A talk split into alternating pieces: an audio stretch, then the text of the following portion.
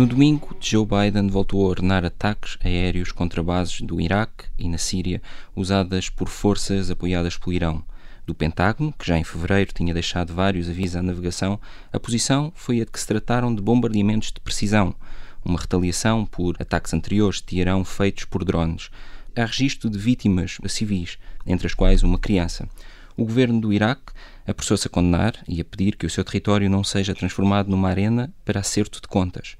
O certo é que este novo ataque, o segundo da era Biden, pode intensificar as pressões para que os Estados Unidos comecem a preparar uma saída do Iraque. Mas os norte-americanos parecem não estar para aí virados. Ao contrário do que acontece no Afeganistão, nos últimos dias, Biden recebeu o presidente afegão na Casa Branca e deixou uma certeza: as tropas estão de saída, mas os Estados Unidos, ou melhor, o seu apoio, não. Hoje comigo estão a Madalena Meyer Rezende e o Bruno Cardoso Reis, e não estando a nossa Sara Antunes de Oliveira, estou eu, Carlos Diogo Santos, editor de Sociedade Internacional. Vamos aos prémios? Começamos pelo Frank Underwood. Please stop that. Stop what? Bruno, escolheste a queda do prédio em Miami e o impacto do prestígio nos Estados Unidos. Sim, uh, pronto, acho que, é, enfim, é, obviamente é sempre de lamentar, desde logo é uma tragédia em qualquer parte do mundo que aconteça um prédio de habitação entrar em colapso e, portanto, haver, uh, estima-se que mais de 100 pessoas uh, mortas por causa disso. Mas aqui, além disso, eu acho que temos esse, essa dimensão adicional, que é Miami é uma, uma cidade extremamente internacional, não é? Uhum é, é muitas vezes uh, alcunhada da capital da América Latina, portanto é uma cidade muito popular, de facto, com, com comunidades de toda a América Latina, em particular com a comunidade cubana, não é, que está ali uh, a menos de 100 km, mas, mas tem de facto pessoas de todo lado. Uh, este prédio, mais uma vez, verifica-se isso, inclusive muitos elementos da elite latino-americana têm segundas casas, têm casas também em Miami, neste caso era alguém, um familiar do, presidente, do atual presidente do Paraguai, um, mas, mas, portanto, isso dá uma visibilidade enorme ao caso e, e, evidentemente, nós ainda não sabemos bem o que é que se passou, pelo menos pelo que eu consegui perceber. Uh, enfim, parece haver aqui uma relação com, com o facto de toda, a, toda a Flórida, toda esta região de Miami ser extrem, uh, extremamente vulnerável ao, às mudanças climáticas, não é? E, portanto, há no fundo aqui este eventual ângulo de uh, um, um déficit de resposta por durante muito tempo Uh, sobretudo no Partido Republicano, haver uma, uma, uma, postura muito hostil em relação à ideia da mudança climática. E é verdade que isso tem estado a mudar.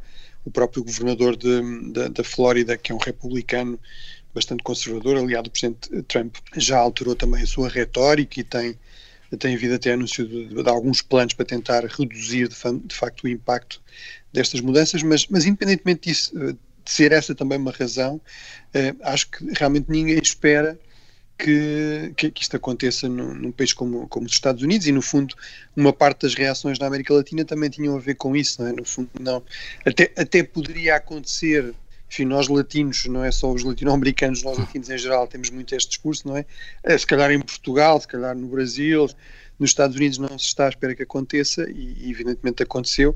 E, portanto, enfim, alguma coisa do impacto, digamos, mais durável desta questão dependerá do, exatamente da razão. Pode ser aqui uma, uma construção defeituosa, ou especialmente defeituosa, mas mesmo que isso seja o caso, eu diria que isso não deixará de afetar um, pouco o prestígio dos Estados Unidos. E, no fundo, a ideia é que, com todos estes problemas, mesmo com mudanças climáticas, uh, certamente nos Estados Unidos a, a qualidade de construção é tão boa a fiscalização é tão boa, apesar de todos os problemas, que, que isto não, não aconteceria. E realmente aconteceu, e portanto acho que é, uh, além de tudo o resto, digamos, do lado humano, uh, que é sempre lamentar, como, como eu dizia no início, há também aqui este ângulo, digamos, de impacto de mais uma, digamos, mais um, uma facada na, no prestígio externo do, dos Estados Unidos que tem sido afetado nos últimos anos por uma série de problemas. Uhum. E que vai para além das vítimas. Aliás, é uma das Sim, aliás, é uma das coisas que, enfim, choca mais quando se chega aos Estados Unidos, muitas vezes é ver a qualidade da construção, que parece realmente, eh, na nossa perspectiva, Bastante um bocado terceiro mundo, não é? Exato, parece um bocadinho substandard. E houve, aliás, uma um relatório de 2018 que surgiu agora e que, enfim, que diz que, que, que havia problemas que estruturais muito sérios. e que já nos leva também para outras questões, como a fiscalização. Sim, exato, e quais são os mecanismos de fiscalização e, enfim, se não há aqui outros interesses imobiliários a, a entrar em jogo, mas, mas de facto acho que enfim, há, há, há certamente um exagero também no, no, um dos lados do, do, do, poder suave do chamado soft power americano é certamente um certo lado de exagero, não é? Nós uhum. acharmos todos que os Estados Unidos são um país tão espetacular que nada, que tudo tem de correr bem, eh, que tudo tem de ser ótimo e nós sabemos, apesar de tudo, que não é exatamente assim, mas, mas um caso deste é, é especialmente chocante e eu acho que mina uh, neste caso, as fundações do poder americano, sem, sem querer fazer aqui uma piada uhum. num contexto em que seria de mau gosto, mas aplica-se a metáfora, não é? Claro. Madalena, entregue este Underwood, o teu vai para os efeitos da retirada dos Estados Unidos no Afeganistão. Um tema, aliás, a que voltaremos mais tarde num, num Sarah Palin que eu vou entregar. Sim, já falámos aqui um pouco desta, enfim, do, do que será o futuro do Afeganistão sem, sem os Estados Unidos e dos problemas que a retirada dos, dos, das forças americanas traz também para os outros aliados que lá estão presentes. E de facto, as últimas, eh, nas últimas semanas tem, tem tornado claro uh, que esta retirada anunciada, que ainda não é efetiva, mas que está a levar a uma contraofensiva dos talibã por todo o território uh, e que não é de todo de, de, considerar um cenário longínquo que depois da retirada de, de, das forças americanas que haja de facto uma tomada de poder pelo, pelos talibã e, e que haja uma reversão de todos os ganhos que foram feitos até agora em termos de segurança. Uh, há que ver também que, que o Afeganistão e os talibã foram um apoio tanto, e continuam a ser um apoio central para a Al-Qaeda e mesmo para o Estado Islâmico. E, portanto, eu reitero minha, o meu ceticismo em relação a, digamos, a, ao juízo de, eh, de, desta retirada e, e, estou realmente preocupada não só pela, pela, enfim, pela questão regional que ele se põe, eh, mas também, enfim, para as, o que é que isto significará para o, para o fortalecimento das redes de, de, de, de terrorismo por todo o mundo, que não estão de todo extintas, obviamente. Uhum. Aliás, não deixa de ser interessante perceber também a preocupação que tem havido com a retirada dos, dos afegãos que trabalhavam uh, e que serviam também uh, os Estados Unidos uh, para que nada lhes aconteça. Exato, é outra da questão. Penso que irás Sim. falar mais tarde dessa questão. Uhum. Sim, nós em princípio voltaremos a estes temas da defesa na, na segunda parte com mais tempo, mas, mas de facto eu, eu estou muito de acordo com, com esta visão. Eu, eu, eu acho que em certo sentido isto é uma decisão que tem, que tem a ver com, com o facto do Presidente Biden até provavelmente ter tido alguma razão no passado, quando se opôs muito, durante nomeadamente a presença de Obama, em que ele era um vice-presidente também muito ativo, sempre na parte externa, e no fundo é muita, aparece muitas vezes no, naquilo que nós já sabemos, inclusive das memórias, dos testemunhos vários, como um pouco o chefe de fila aqui de uma, uma oposição, uma resposta mais militar a, estes desafios, nomeadamente no Afeganistão.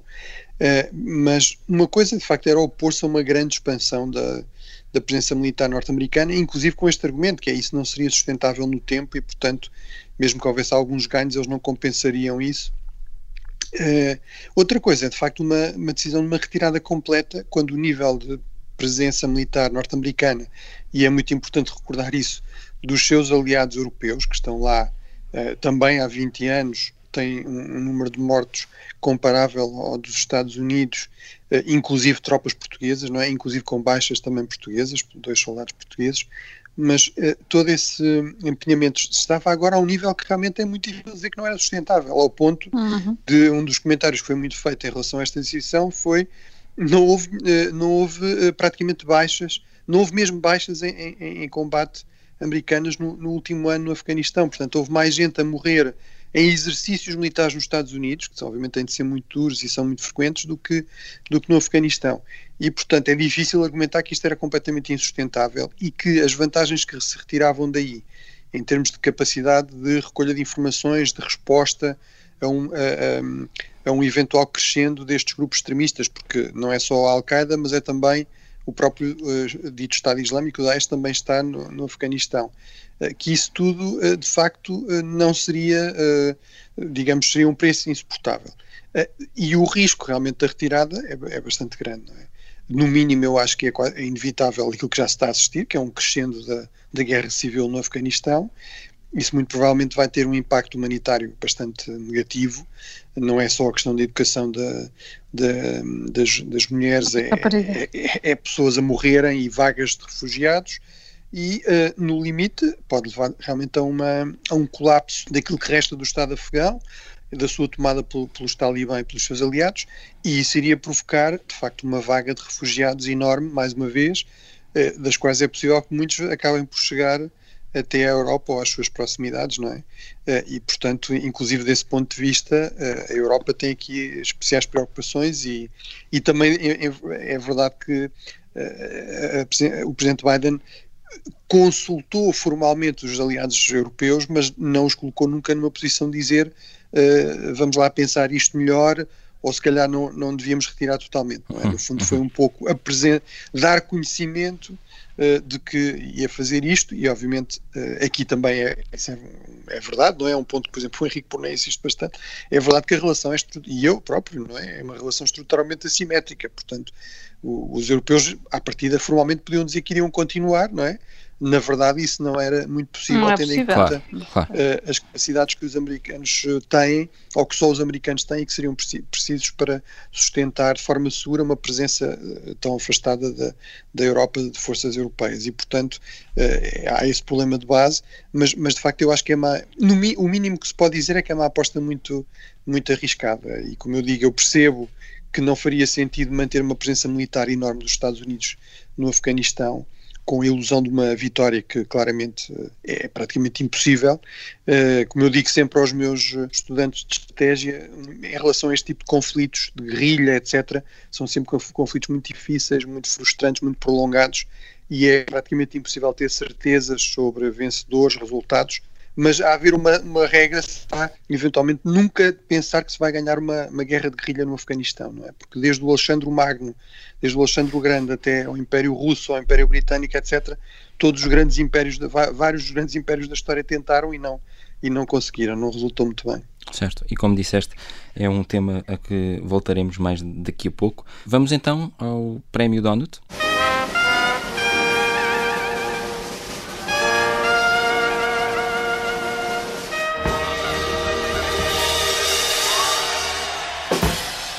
Bruno, o teu prémio vai para o acordo verbal do Biden e senadores sobre o plano de investimento, certo?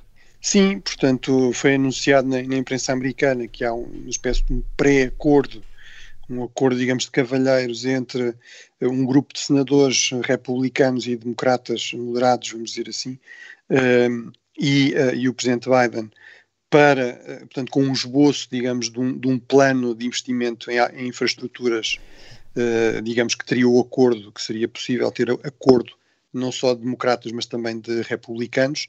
Este é, mais, é o último, digamos, dos grandes planos de, de investimento, 1,9 mil milhões de dólares do presidente Biden, em, em, infraestruturas, mas enfim, múltiplas outras coisas. Uh, nós aqui comentámos já, já várias vezes o, o, plano e eu fui sempre dizendo que achava que se havia uma área em que, apesar de tudo, que seria no fundo um teste para esta, para alguma capacidade, apesar de tudo, de se fazer acordos entre os dois grandes partidos, ou entre elementos dos dois grandes partidos nos Estados Unidos, no fundo, algo que invertesse um pouco esta lógica de polarização crescente e cada vez mais extremada na política norte-americana, seria esta questão das infraestruturas. À partida, ninguém gosta de uh, estradas buracadas, de, de, de autoestradas que, que, têm problemas, de pontes que podem cair ou que já não podem ser utilizadas uh, por veículos mais pesados, etc. Portanto, parecia-me aqui uma área uh, de teste para, para esta possibilidade e, portanto, até que ponto é que, apesar de tudo, o clima político não, não, não se tornou de tal forma tóxico e de tal forma polarizado que era impossível um acordo em qualquer grande uh, iniciativa política e iniciativa de despesa. E, portanto, eu, eu acho que é de saudar de forma muito prudente para já ter havido este esforço e para já ter havido este eh, acordo, vamos dizer, de cavalheiros, acordo de, enfim, de, de veteranos políticos. Acho que é um bom sinal. Eh, agora veremos se realmente se concretiza. Ainda falta, no fundo, pôr as coisas no papel. Ainda falta depois, não só, isto é um acordo de senadores, mas obviamente os Estados Unidos têm uma estrutura bicamaral, portanto tem também a Câmara dos Representantes, que tende a ser sempre um pouco mais eh, digamos, mais partidária, mais ideológica, mais um pouco mais extremada. Portanto, vamos ver se isto consegue ultrapassar esses obstáculos, mas eu acho que para já é, é um bom sinal e seria realmente importante que isto acontecesse uh, em termos de uh, mostrar que há alguma esperança, enfim, que este, este veneno Sim, que, é uma... que, vai crescendo na política americana está um pouco, apesar de tudo, é possível controlá-lo de vez em quando.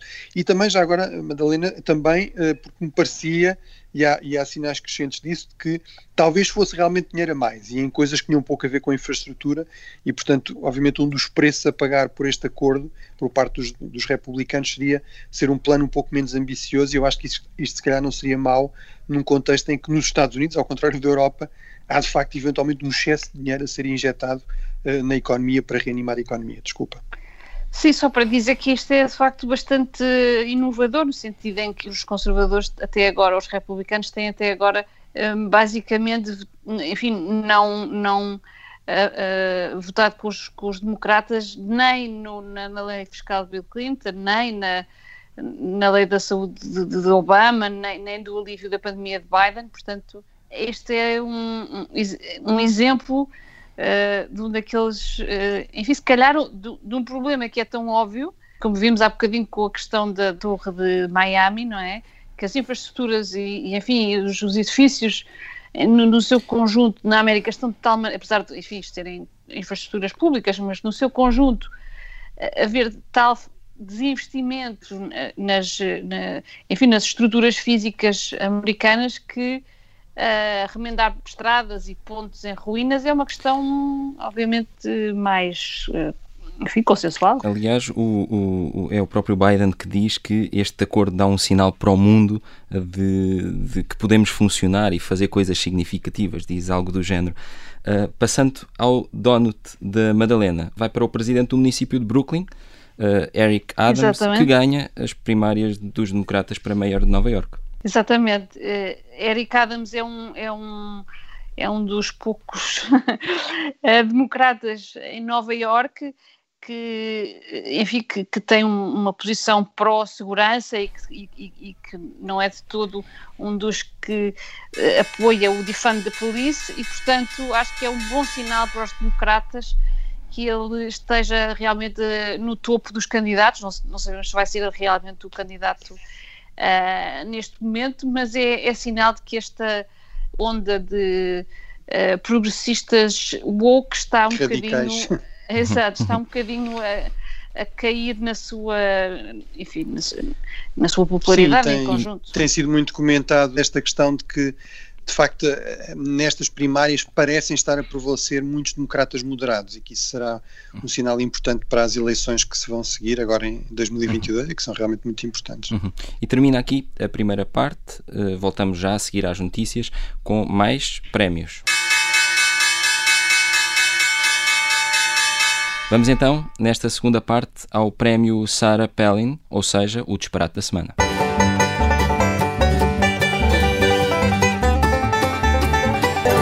Eu decidi entrar em grande no Café América e trazer uh, e entregar este prémio ao Presidente dos Estados Unidos da América por uma frase uh, durante a visita do Presidente afegão à Casa Branca. A Madalena já tinha entregue um Underwood aos efeitos da retirada dos Estados Unidos do Afeganistão, mas não posso deixar de vincar uh, aqui um detalhe, uma leitura talvez ingênua, que não será apenas isso, de Biden, quando diz que chegou a hora de os afegãos uh, decidirem o, o, seu futuro.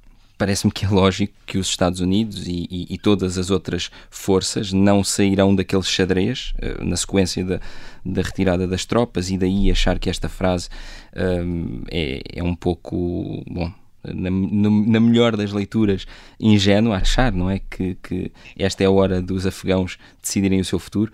E, e, e portanto, é óbvio que esta retirada, Sim, quanto a, a isso, significará é pouco. Afegãos, não é? Uhum. Certo. Quais afegãos são, são os talibãs ou claro. são os outros, não é? Não Essa é acredito é que ele estivesse a falar dos talibãs. Pois, mas é Sim, mas também esta, são afegãos, esta, não é? Não, mas sobretudo este, parece ser a ideia, bem, isto é uma coisa ótima, não é? Porque eles decidir agora livremente. Uhum.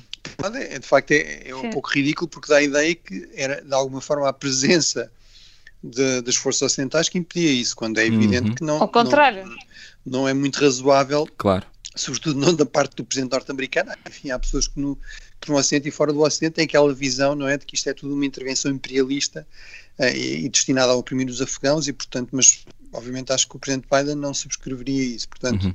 Por aí realmente é um disparate. Essa questão que é não só uh, as potências ocidentais, mas eu diria, sobretudo, mais outras potências que também não deixam de ter os seus desígnios muitas vezes bastante imperialistas, a China, o Paquistão, a Índia, o Irão, etc., que obviamente já, já estavam de alguma forma presentes, mas continuarão a estar, eventualmente estarão, estarão mais à vontade, não é? com uma presença ocidental menos, menos forte, eh, também continuarão a fazer sentir a sua, a sua presença, não é? Portanto, acho que é realmente bastante. Uhum.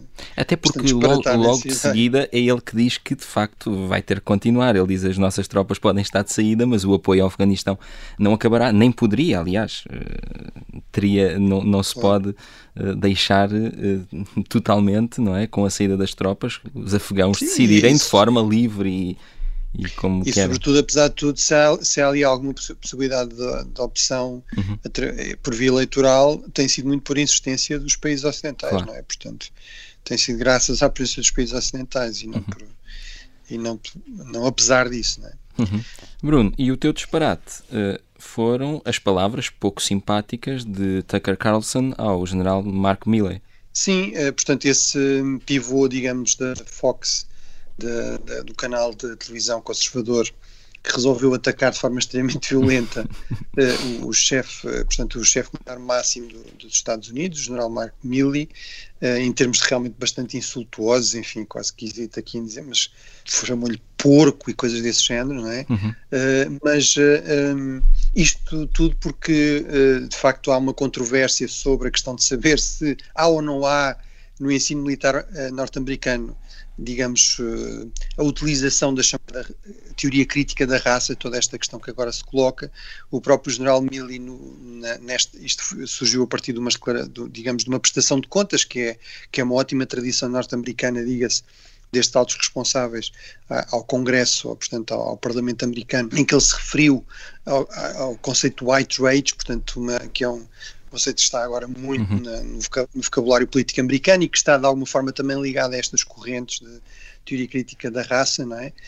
Um, bem, quem, quem, ouve o programa sabe que eu, que eu não sou propriamente, também sou crítico um da teoria crítica, não sou um grande fã da, da, da teoria crítica da, da, raça, embora seja sobretudo crítico das versões, digamos, mais popularizadoras e, e os best-sellers uh, que têm surgido em torno desta, a partir destas, destas análises, que de facto parece que distorcem completamente as coisas e transformam esta teoria numa espécie de, de teoria uh, da luta de classes, não é? Portanto, a luta de classes é substituída pela, pela luta racial e, e, tal como eu não acho que realmente há, claro que há injustiças sociais e há, e há diferenças de, de riqueza e isso muitas vezes cria injustiças e, e leva a conflitos Claro que reconheço que há um problema sério de racismo, ele é muito sério nos Estados Unidos e muito antigo, e, e de facto os Estados Unidos têm na sua história uma história de apartheid legal, eh, que muitas vezes não era bem conhecido até há, pelo menos por quem não era historiador até há, há poucos anos atrás, etc. Portanto, eu reconheço tudo. Não, não, eh, recuso é que, no fundo, se transforme isto numa, na explicação para tudo, que é muitas vezes o que estas estas versões da teoria crítica da raça, uh, no fundo, defendem, não é? Tudo é racismo ou tudo é antirracismo. Portanto, é, temos de ter sempre uma posição militantemente antirracista e estar a confessar os nossos pecados, senão é, estamos a ser cúmplices do racismo, etc.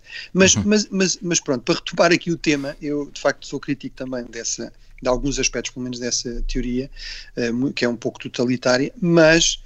Uh, de facto, acho um completo disparate o nível de insulto a que se chegou o facto de, de, de facto, um comentador uh, da Fox insultar publicamente o, digamos, o militar mais graduado uh, do, dos Estados Unidos, não é? Um, porque ele admite que eventualmente há um problema de racismo e que nas instituições militares é preciso ter isso em conta.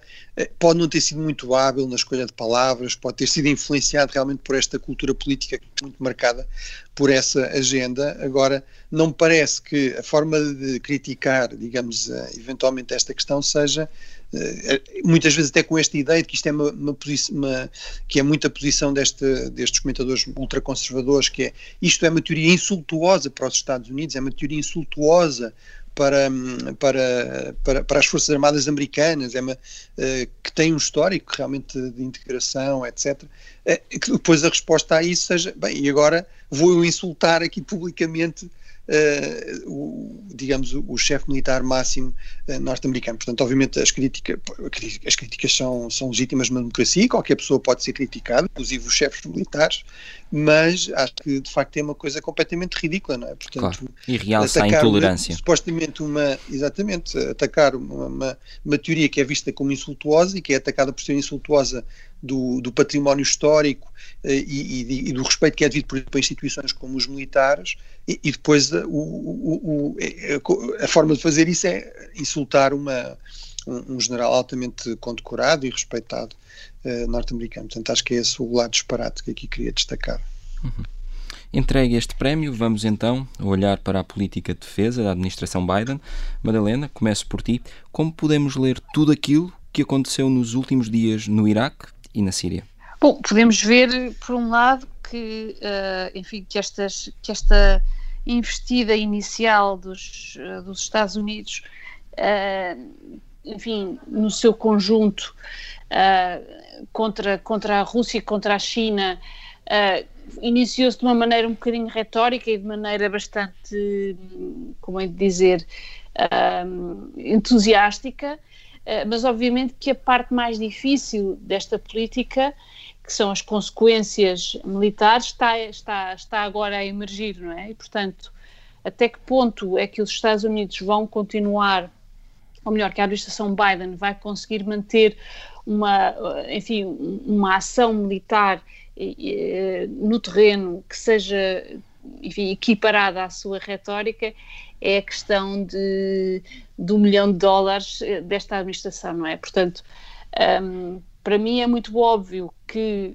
quando uh, uh, os democratas, enfim, entram desta forma na política internacional, há uma expectativa e há uma tentativa de resistência por parte das, das, das, das potências um, opositoras, que vai ser no sentido de testar até que ponto é que os Estados Unidos estão de facto uh, seguros na sua, na sua determinação e até que ponto é que estão dispostos a pagar, uh, enfim, militarmente, com, com vidas e com, e com, uh, enfim, e com armamento, esta política. e eu penso que é essa fase que nós estamos a entrar agora. Uhum.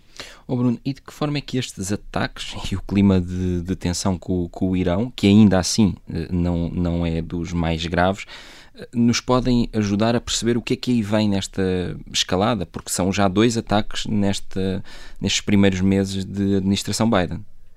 Uh, eu, eu, acho que isto mostra, mostra duas coisas fundamentais. Uma é uh, o inimigo tem um voto nestas coisas de política da defesa, sobretudo para, em relação a um país como os Estados Unidos, que tem interesses e que tem uma presença militar eh, bases, quer dizer, as contas variam, mas fala-se entre bases de grandes dimensões, mais de 100, vários tipos de bases, mais de 700 por todo o mundo. Portanto, há, há uma presença muito significativa dos Estados Unidos por todo o mundo e, portanto, isso significa que são vulneráveis a ataques surpresa, que são uh, que há, há, relações de há mais de 50 tratados de aliança bilaterais, além das estruturas de aliança multilaterais como a NATO, etc. Portanto, tudo isso significa que os Estados Unidos não têm um, um controle da, da, da, sua agenda uh, que, que, se poderia pensar, quer dizer, os Estados Unidos são realmente têm sido a, a, a, potência mais importante, nomeadamente a nível militar. Se formos ver o nível de despesa militar dos Estados Unidos, é sozinho os Estados Unidos gastam tanto como os outros 14 maiores uh, países em despesa militar no mundo, e muitos desses países são aliados dos Estados Unidos, mas isto não significa realmente que controlem, uh, consigam definir livremente sua, as suas prioridades, não é? Basta recordar que aqui há 20 anos atrás o presidente George W. Bush também disse, bem, eu vou-me concentrar agora na China, isto do Médio Oriente, dos Balcãs, de, isto não interessa, são coisas secundárias, eu vou-me concentrar é na China. Uh, e, e, e, obviamente viu-se o que é que aconteceu depois do 11 de setembro e durante as décadas seguintes. Portanto, nomeadamente o Médio Oriente tem aqui uma grande capacidade de arrasto uh, de uma potência como, como os Estados Unidos. Depois, um, o segundo ponto, eu acho que apesar de tudo, eu não tenho uma avaliação completamente negativa da presença de Biden. Acho que se calhar teremos tempo para discutir isso depois, mas um, um, aspecto que eu acho que é realmente muito, que eu, que eu critico muito é esta, esta ideia que eu acho que tem de ser corrigida, de que a, a forma de, mesmo se pensarmos que a grande, a grande questão para os Estados Unidos tem de ser a contenção da China, uh, que a forma de fazer isso é deslocar grande número de tropas, grande número de navios, meios para o Mar do Sul da China, para a zona envolvente da China. Eh, eu acho que, eu percebo, pode, pode haver aí necessidade de algum reforço, mas aquilo que torna a China cada vez mais um rival dos Estados Unidos, inclusive em termos militares, é que a China, são, a China é cada vez mais um poder global. Uh, Estima-se que o tamanho da, da Marinha Chinesa vai ultrapassar em, em breve a da Marinha Norte-Americana não é? E, portanto, obviamente eles não estão a investir em mais navios para os ter todos estacionados no, no mar da China, não é? Portanto, uhum. já vimos uma presença naval, exercícios, inclusive no Mediterrâneo, já vimos uma presença naval de exercícios no Atlântico Sul, uh, no, no, no, Báltico, nomeadamente em conjunto com a Rússia. Portanto, um, acho que essa é, uma, é realmente uma visão ilusória. O, o aspecto que eu acho que, apesar de tudo, merece alguma nota positiva e é fundamental é a questão do orçamento, novo orçamento da defesa, em que há um esforço grande, enfim, ainda vamos ver o que é que depois realmente sai do, do, do Congresso, que tem sempre uma palavra muito importante, mas uh, a proposta, digamos, da, da, do Presidente Biden, da sua equipa, que é, de facto, de uh, investir muito em, novos, em novas capacidades, em novas tecnologias aplicadas ao campo da defesa e no desenvolvimento de novas tecnologias. Mas, enfim, mas isso podemos talvez uh, falar um bocadinho mais adiante, mas para já fazia, fazia este primeiro comentário. Certo. Uh, uh, Madalena, uh, essa avaliação que o Bruno diz não ser só negativa, aliás, tem, tem também muito de positivo, como é, que, como é que vês do que tem sido feito nos últimos, durante, durante estes meses? Bom, eu acho que ainda não há grande, enfim, não há grande mudança na política de defesa dos Estados Unidos e não há, digamos, expectativas de que esta mudança seja muito significativa em relação aos outros. A, questão que está aqui em cima da mesa é o uso realmente da, da força e até que ponto é que os democratas estão, estão preparados como, como, como, enfim, como a sua retórica poderia, eh, enfim, indicar, a usar de facto estas, estas, uh, o seu poder militar, que é de facto, enfim, em termos uh, mundiais ainda extremamente superior a qualquer outra grande potência, apesar da da militarização crescente da China, um, ou se vai manter, enfim, vai, se vai tornar cada vez, enfim, uma decalagem, vai manter uma decalagem entre o que é a sua retórica e o que é a, sua, a sua, atuação no terreno. Estas, estes, estes ataques uh, na Síria e no Iraque demonstram que, de facto, os Estados Unidos vão continuar a ser, obviamente, eh, desafiados não só pela China, mas por uh, outros, outras potências regionais que estejam descontentes do seu, do seu papel no terreno, um, e, e, que estas decisões continuarão a ser tão difíceis como, como têm sido até agora. E daí a nossa, enfim, o nosso ceticismo em relação a esta primeira hum. e o que ela poderá querer dizer, se ela quer dizer o início de um, de um enfim, de uma, continua, uma continuada uh, retraimento do, do estratégico hum. dos Estados Unidos, que se iniciou com, com Barack Obama, ou se pelo contrário, uh, estamos aqui num momento de, uh, de reformulação da sua política de defesa e temos em vista um reforço, enfim, do, do, ponto de vista militar dos, do, dos Estados Unidos. É isso que está agora em cima uhum. da mesa e que estes ataques particularmente nos mostram. Não, quer dizer, eu, eu, eu tenho apesar de tudo o receio de que isto é uma tendência que existe muito, uh, não só nos Estados Unidos, mas isso é muito claro na, na, na cultura estratégica americana, que é, no fundo, para corrigir em excesso erros anteriores. É? E, e, portanto, eu concordo com a Madalena que há aqui uma tendência que vem muito daquelas intervenções extremamente ambiciosas em uma escala enorme no Iraque, no Afeganistão, na, na, presença de George W. Bush, que aliás começou até inclusive um, mesmo na fase final da presença de George W. Bush, mas que, que, é muito clara no caso da presença de Obama. Agora, eu acho que isso foi levado uh, por vezes demasiado longe. O caso evidente foi o do Iraque, com, com, com este agravante que muitas vezes até para justificar essas decisões há uma visão há uma preferência por uma visão que é bastante irrealista de qual é o nível de ameaça que é representado por alguns destes atores, o caso do Irão ou o caso, por exemplo, do, da, do Daesh, não é? que o Presidente Obama famosamente caracterizou como sendo uma, uma, uma equipa da terceira divisão, não é? Uh, e, e, e, portanto, uh, eu, eu, eu, acho que há esse risco na, na administração Biden, não é? De, de eles acharem que, uh, portanto, passarem de uma excessiva militarização e de um excesso de valorização da, da, do, do, que as Forças Armadas conseguem fazer, uh, as Forças Armadas norte-americanas conseguem fazer, conseguem fazer muito, mas apesar de tudo, nem as Forças Armadas norte-americanas conseguem fazer milagres, sobretudo milagres políticos, uh, e portanto acho que havia a necessidade de uma correção, mas tenho receio que haja esse, essa visão, é digamos, também... excessivamente, excessivamente negativa daquilo também que, ou, ou no fundo, uma, uma negação quase de, do, do, papel que alguma presença militar pode ter. Não é? Com esta ânsia também de fechar a página, de virar a página. Não é? Uhum. Ora, nós sabemos que ainda hoje há tropas norte-americanas na Alemanha e na, na Coreia do Sul. É verdade que não, que não são atacadas, não é? Mas, mas como nós também já, já vimos em relação ao Afeganistão, o nível também de risco das tropas americanas atualmente também era bastante baixo. Não é? Uhum.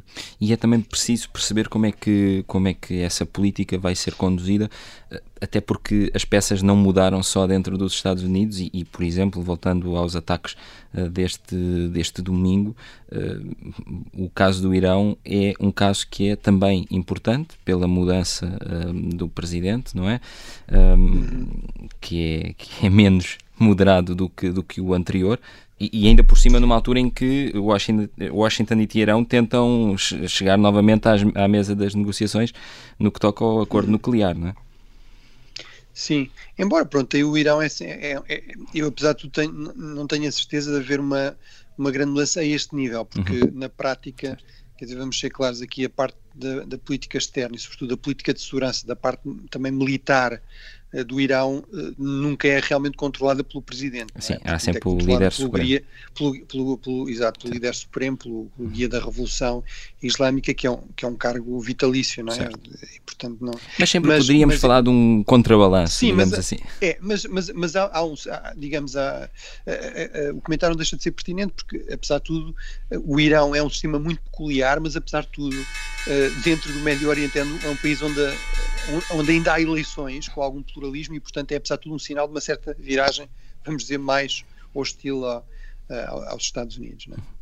Bom, eu agradeço aos dois. O Café América desta semana fica por aqui. Já sabe que pode ouvir-nos sempre que quiser em podcast e que estamos aqui todas as terças-feiras, depois das notícias das 11 na Rádio Observador. Contamos consigo.